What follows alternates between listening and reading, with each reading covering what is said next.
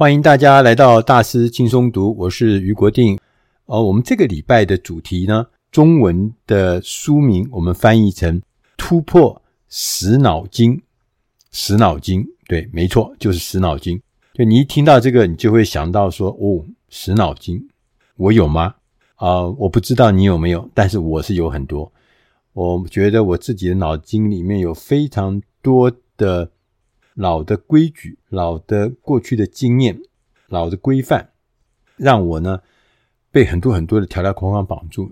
所以我当我看到这本书，他讲说突破死脑筋，我内心事实上是啊、呃、蛮兴奋的，因为他说这样做可以让你更有创意。这本书的英文名字叫 Awake。On the side of the head，把你脑袋重击一下，让你苏醒一下。这本书的作者呢，罗杰·冯·欧克呢，他是一位专门教大家如何有创意。他自己在一九七七年，那是很久以前，四十几年前，他就创了一家公司叫 Creative Think。他的这个客户非常的多，苹果啊、IBM 啦、卡地亚啊。还有什么雀巢、迪士尼啦、NASA 啦、可口可乐啦、Sony、Google 这些，所有你能想到的很多很多的公司，包罗万象，都是他的客户。他也曾经写过好几本有关于创意的著作。这个著作呢，包含我们今天选的这本书《Awake on the Side of the Head》。这本书呢，事实上已经翻译成二十五国语言。他。自己创造一个叫做创意的历史，这是一个专业。他因的这个专业获得了斯坦福大学的 PhD 的博士学位。而在一开始的时候，我想大家都有一个共识，就是我们面对任何的商业课题，我们都必须要超越我们过去的经验，找到或是想到一个崭新的做法。这大家都共识，大家都知道，停在原地就是等死。所以必须要跨越过去，要找到新方法。所以大家也都知道，不可能啊，再用过去的方法来解决今天的挑战。同时，我们也感觉到创意思维是一个充满乐趣的事情。它不但能够刺激大脑，还可以让人耳目一新。所以作者还是告诉我们，他说：“你可以试着啊，你问自己一个问题，一个简单的问题。”你上一次出现有创意的想法是什么时候？是最近吗？还是好久没有什么有创意的想法了？我是不是一成不变的过日子已经过很久了？很多的人说他无法有创意的思考事情，为什么呢？这可能是有原因的。这个原因啊，可能有几个方向。第一个就是我们在日常生活中啊。其实我们的需要大部分是在追求效率，而不要追求那个太多的创造力。我们每天你看自己想每天的工作、每天的生活那个节奏，好像那个重复性、类似性很高的，创造的那一块其实很小。所以我们在很多很多的日常生活中的所作所为，其实是在无意志、无意志啊、无意志中前进的。所以你要有创意的。进行思考，想到一些有创意的行为，或想到有创意的一些 idea 的话，其实一定要是有意志的努力才会发生的。它不会自然的发生，它也不会在你无意志的状态之下自然天成，不会的。而我们过去的教育制度啊，它是鼓励人们要遵循现有的、既有的过去的体系，不要去想太多开创的。我们被鼓励要学习别人、古人、前人最好的方法，他们就这样成功的。那我们干什么？我们就循着这条路去。所以从来就没有老师会鼓励我们或教我们去创造自己最好的想法。他告诉我们一个最好的想法，你就按照这做，你不要去想。我想了，讲到这一段，我相信很多人大概都跟我一样有相同的感觉。对，我们从小就很知道。要有标准答案，所以呢，我们很多人就建立了一个信念，一个系统。我们要用旧步骤解决新挑战，这是人家教我的。对，老师告诉我们，这是过去的方法，过去的案例。然后呢，要面对新的、现在的挑战。于是啊，我们都用惯性的做法，我们很难去突破。所以，你如果想要突破，必须要具备一个创意思维，这是根本的原则。而创意思维最大的阻碍就是死脑筋。如果我们能够突破死脑筋，我们再配上有意志的努力，我们就能够有创意的触及我们的生活。我们先来看看，刚一直在讲死脑筋、死脑筋、死脑筋，听起来有一点熟悉，又不太熟悉。到底什么叫做死脑筋？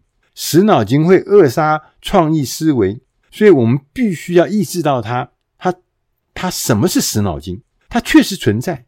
我们不但要认识它，我们不但要意识到它，我们还要消灭它，因为死脑筋是扼杀创意的最重要的力道。我们来看看什么是死脑筋。这个作者告诉我们，他说：“第一个死脑筋就是每个问题只有一个正确答案。这真的是这样。我小时候去考试，考数学，我记得考几何证明题，老师就告诉你一个标准方法，那大家回去背诵。我有的时候会写出不同的方法，我就自己来证明这个方法跟老师路径不一样，就都是被老师打叉说错的。对，因为什么？因为跟他不一样，所以每个问题只有一个正确答案。我到很大的时候，我才知道。”其实只有一个正确答案，那是古时候老师方便教学方法，不是真正的人生。第二个死脑筋是不合逻辑就没有用。我们好像在公司职场上常常会用这样的态度去面对我们的同事，也面对我们自己。这个提案不合逻辑，没用的。第三个死脑筋是说，你必须要循规蹈矩啊！从小我们受到儒家的。这个思维的影响就是循规蹈矩是最重要的啊！不要捣乱，不要去做这个超出规矩的事情。循规蹈矩，其实这是杀死创意的死脑筋之一。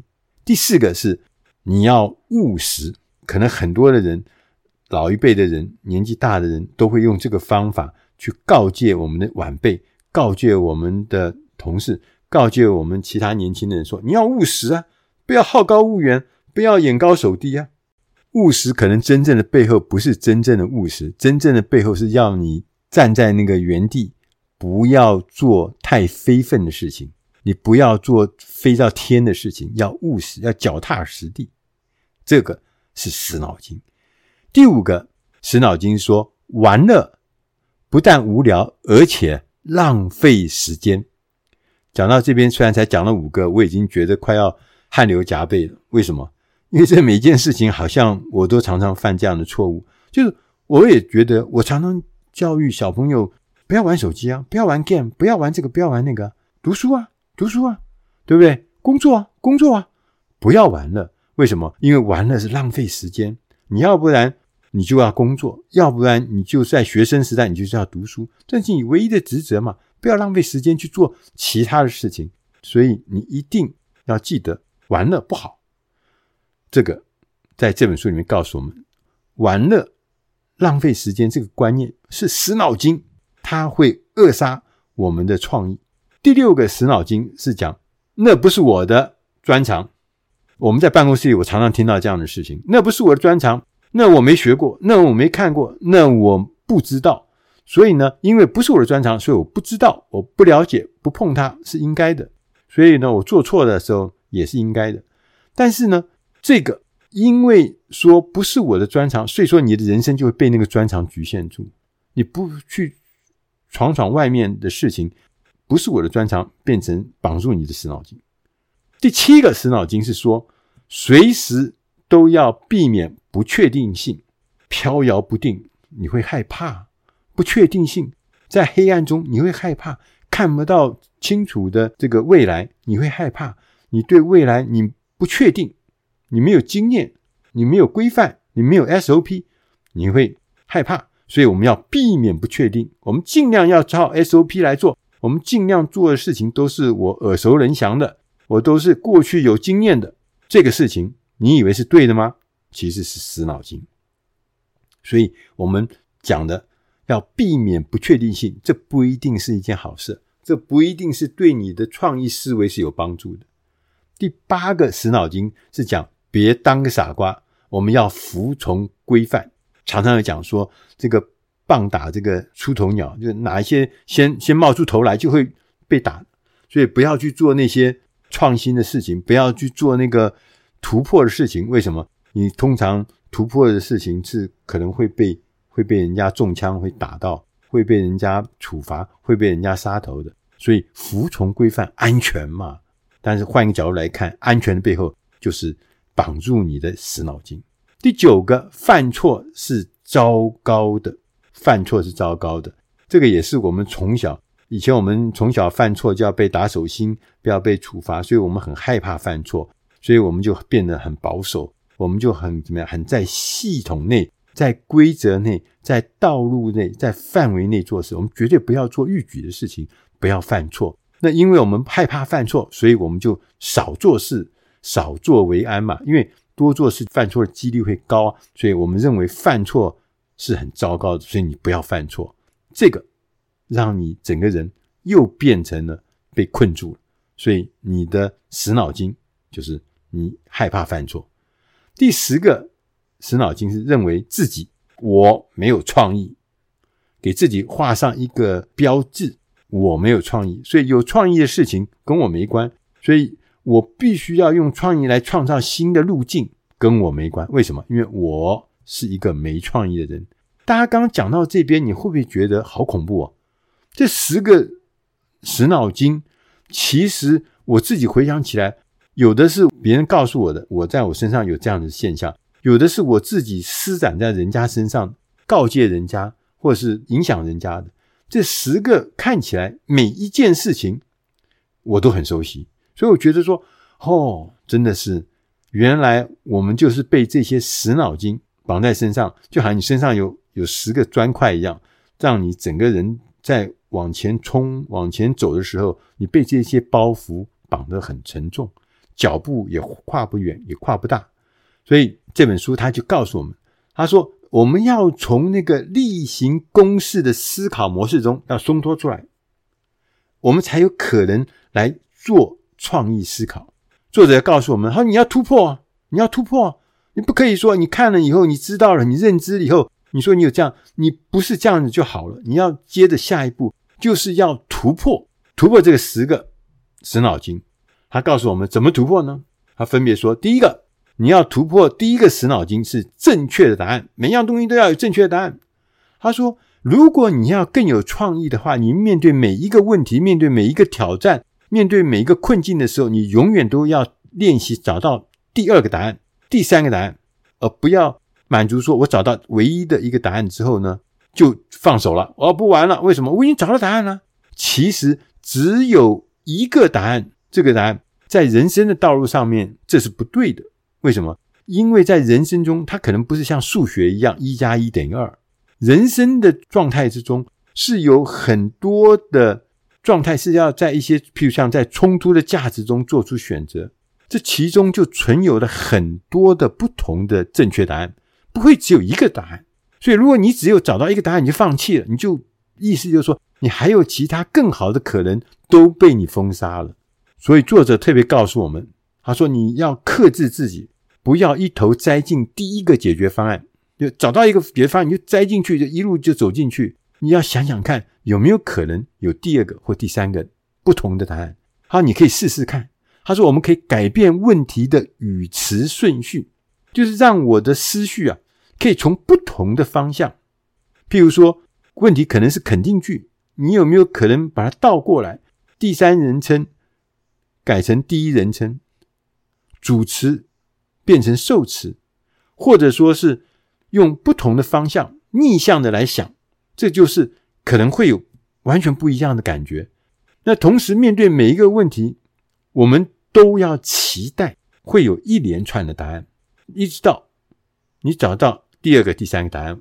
就是你不要认为说我只有一个答案，你你期待只有一个答案，你就放松手，你就不会有第二个、第三个。所以你要期待会有一连串的答案，同时你要让自己。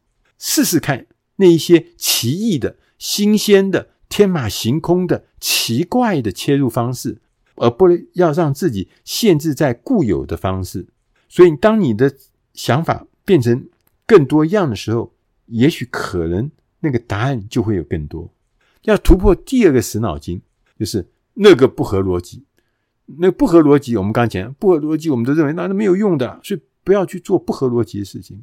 其实最棒的点子是结合创意发想跟实际执行。那我们在发展新想法的时候，有两个主要的阶段，第一个叫做发想阶段，第二个叫做执行阶段。所谓的发想阶段，就是我们在这个时候呢，会有各式各样的点子涌现，我们有兴高采烈，充满了玩性，我们开始呢盯着规则说：“哎，我从哪里可以打破规则？我从哪里可以创造新的想法？”这个时候呢，也没有什么限制，也没有什么问题，各式各样的角度，各式各样的方法都不断的涌现，这就是发想。任何领域的想法都会出现，而且会交融在一起。第二个阶段，我们刚刚讲的是执行阶段，就当进入。执行阶段的时候，这个时候你就会开始评估你在发想阶段的所有的点子，你要来评估，评估完以后，你要开始选择，以后呢，开始来执行、来运用，然后呢，你要跟自己讲，我要在截止日期前要完成目标所需要的条件。如果我们在发想的阶段，我们就一直在想，我每一个的 idea 是不是合乎逻辑？虽然社会，尤其教育体系告诉我们说，你要逻辑的思考，但是如果一切都合乎逻辑，你可能就让一些非逻辑性的或是创意思维就不会被鼓励，或不会产生，或不会被赞同。最棒的点子通常是来自于下列两种平衡的组合，就是在发想阶段中有创意、不受限的想法，加上执行阶段有逻辑、合情合理的构想。这两个的组合是最好的点子来源。我们常常用一个叫隐喻法，就隐喻法，喻是比喻哈，隐是隐藏。隐喻法是鼓励产生创意想法的另外一个有效的方法。我们用熟悉的东西与新的东西来进行比较，因为熟悉的东西我们很熟悉。当有一个熟悉的东西做基础的时候，跟新东西比较的时候，我们很快就会进入状况，而帮助我们。利用另外一个概念来理解某一个点子，然后呢，再从中我们可以检验它的相似性、差异性，而给予我们一个新鲜的切入角度。苹果电脑的贾博士，大家都知道，他就曾经很喜爱运用隐喻的方法来让大家了解他的想法。他说，他曾经告诉他的同仁说，他看过一篇报道是。讨论地球上不同的生物的动能效率，什么意思呢？就是说，他们研究这个每种动物从 A 点移动到 B 点所需要消耗的能量，来判断哪一个生物呢是最有效率的、最有效能的。就他们研究的结果呢，发现秃鹰就是那个秃鹰了哈，秃鹰是拔得头筹，就他从 A 点到 B 点所费的力气、所费的能量最少，人类。表现不好，大概是后段班，但是在倒数第三分之一就是后段班。不过他说，有人呢就开始呢进行了骑脚踏车，人类呢就骑脚踏车的这个实验，结果发现了，当人类骑脚踏车之后，它的从 A 地到 B 地的这个移动啊，所消耗的这个效能啊，能源的效能是比秃鹰还要好。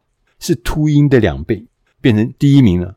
那意思是说，人类因为有能力在制作工具，就我们可以做一个工具的制造者。我们发明了脚踏车，而且呢，这个创造的工具可以放大人类的天生的能力，所以我们就现在移动了，就比秃鹰还要厉害。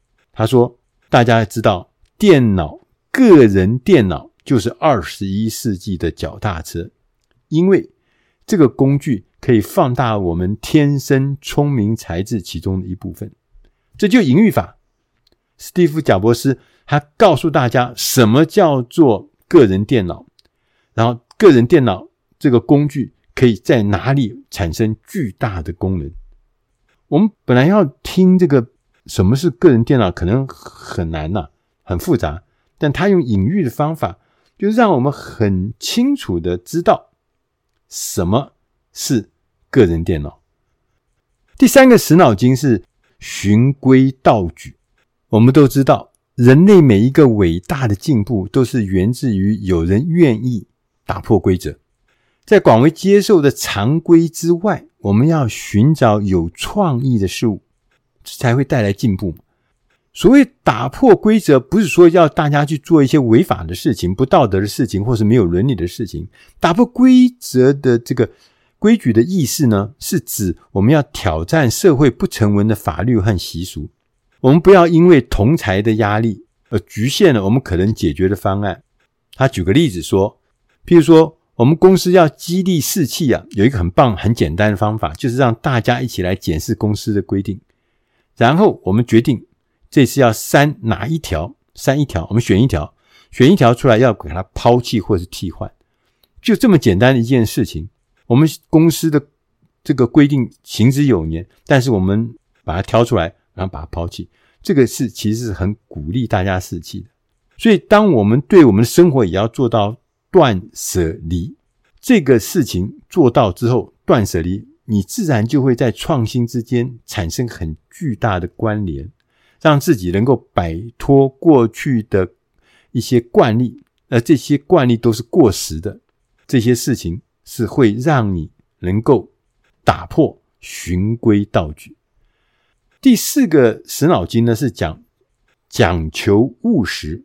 我们可以啊，利用不切实际的构想，我们把那个现实放在先放在一边，然后作为开发实用创意构想的跳板，让我们的想象力尽情的奔驰。我们人类啊，有一个很独特的能力，独一无二的，可能其他生物或其他动物都没有，就是我们可以产生一些。或是任何现实社会限制无关的念头，就在现实社会中，这个没有的东西，我们跳过去，跳板这样跳过去，跳到一个另外的现实不存在的一个环境里面去想一些新的事情。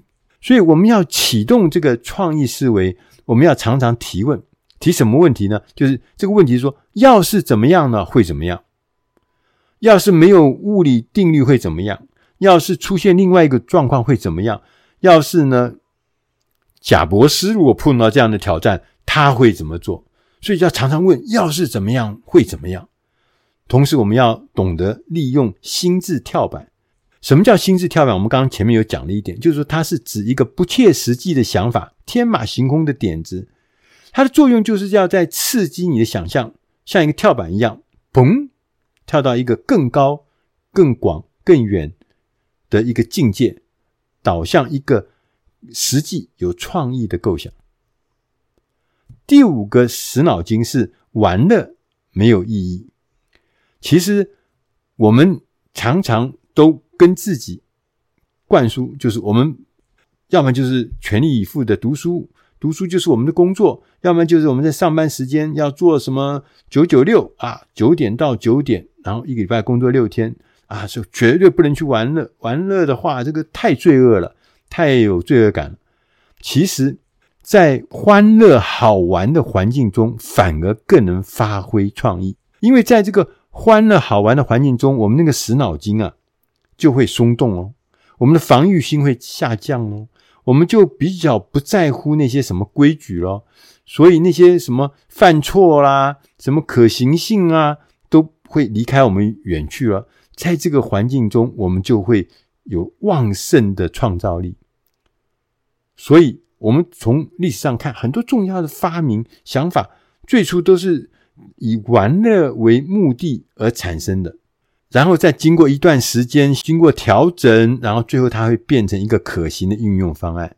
所以，我们任何一个组织，其实都要努力的要创造，或者说建立一个好玩、有幽默感的环境。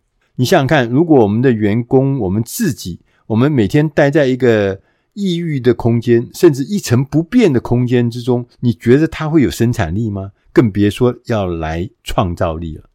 第六个死脑筋是讲，那不是我的专长。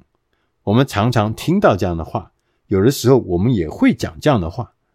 其实很多最好跟最有创意的想法，是来自突破领域的界限。将一个点子从另外一个领域移转到另外一个领域的时候，会产生意想不到的厉害的创意。我记得我们曾经读过一本书，里面讲，他说一个做洋芋片的公司，他们洋芋片一定要去炸，炸完以后呢，上面有很多的油，因为洋芋片被人家批评就是含油脂太多，所以他们要必须想办法把那个油脂要把它拿出来，让它离开那个洋芋片。那个炸洋芋片呢，他们就想了很多很多的方法。其中呢，他想说，譬如说，我们是不是可以用震动的方法把它震下来啊？把它震下来，就忽然发现震下来，震动太小，震动太轻的话，那油下不来；震动太用力，那个洋芋片本身会碎掉。所以说，这个震动好像也不太对。那他们就想说，用什么？用风吹呀？用什么什么各式各样方法，都效率都不高。就有一天呢，他们公司有一个同仁呢。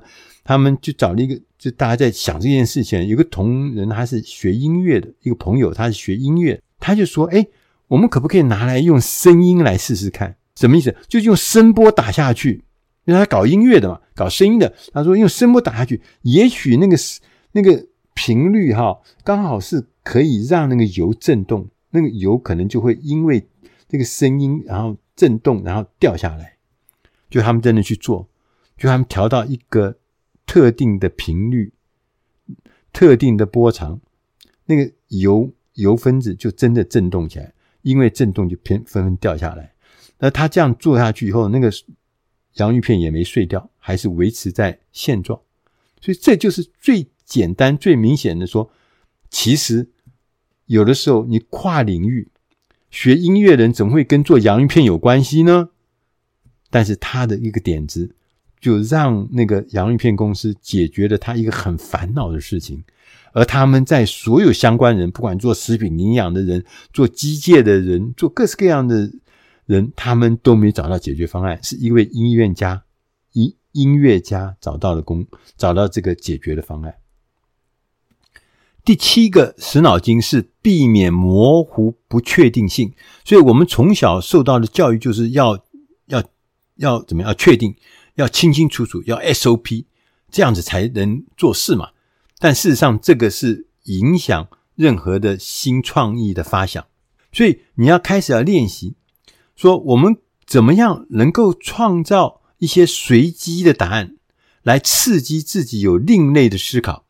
他说：“你可以试试看、哦，你要问自己一个问题，问自己一个明确的问题，然后呢，用截取一个随机的资讯，譬如说。”你随便翻开一本书，然后选其中一个字或是一句话来作为这个明确问题的答案，然后你从这句话里面，从这句话里面去深究、去隐喻、去理解，说，嗯，这可能是给你一个什么样的提示？那个感觉就有点像人去抽签一样。我们基督徒常常有这样的行为，就是。我有一些困扰的事情的时候，我就把圣经打开，翻到某一页，然后看到了某一行字，特别有感觉。那那一行字，那一句话，圣经上的话，我觉得我特别有感觉。为什么？因为他好像就给了我一个答案，他给了我一个指示，而这就是所谓的叫做模糊暧昧的可能性。就说，它不是说是一个答案嘛，它不是一个确定的 SOP 嘛。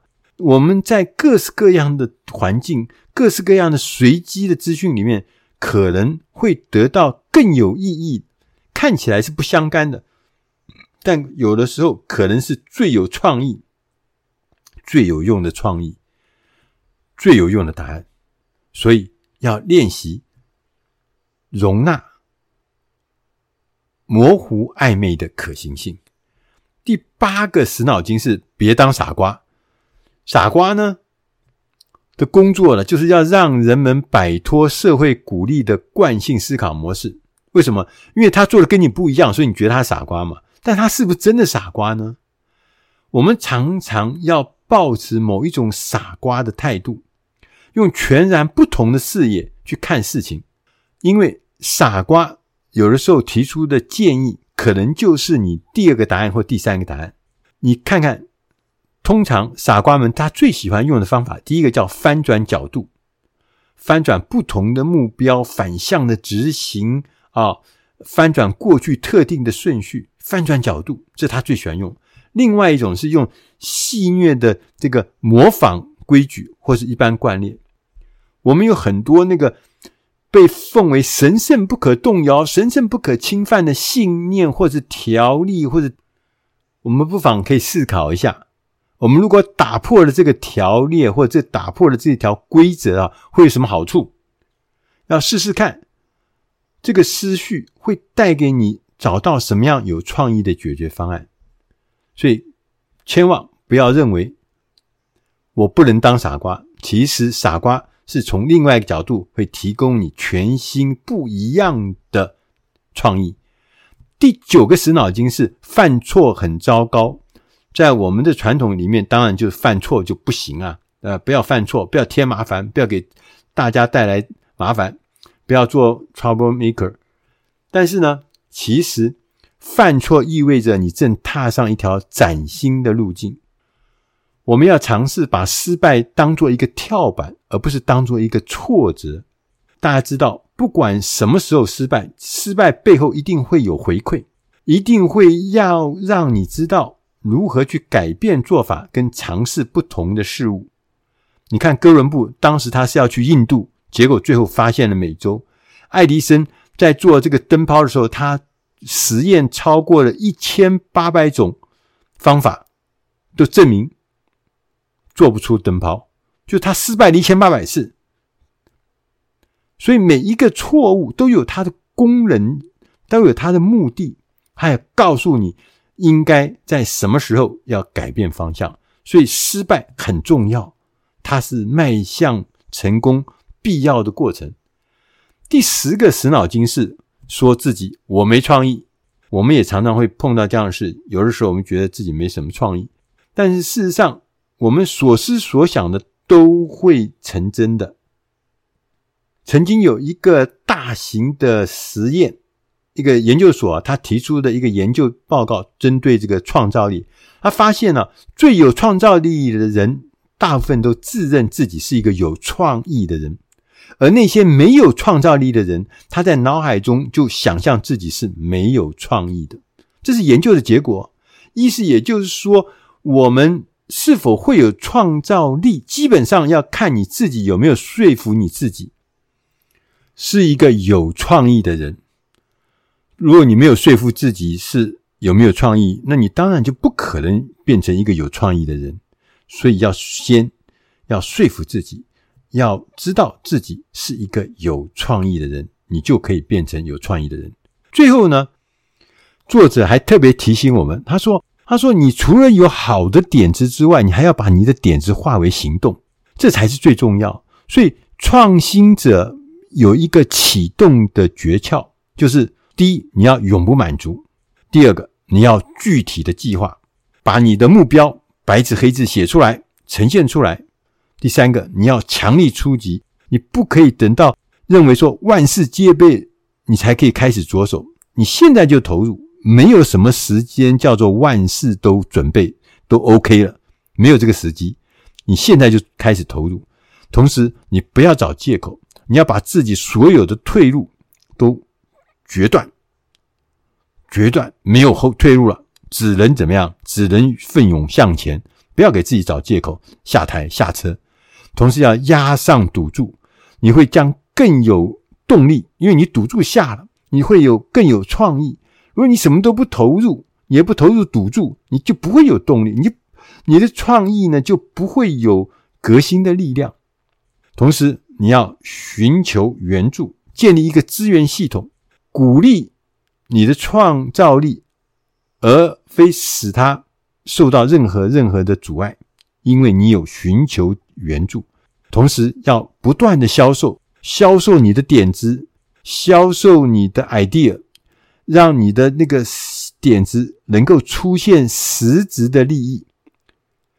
任何人购买你的点子，抓住机会去测试市场，要销售，销售再销售。同时别忘了要大胆，要勇敢，同时要给自己一个截止日期，不可以那个呃无止境的。漫游，你必须要有紧凑的行程表，努力的工作，同时专注的把握你的创造力的能量，为自己的目标奋斗，一路即使出现任何的困难，你也不害怕，你会为目标奋战，同时要努力不懈，不要轻言放弃。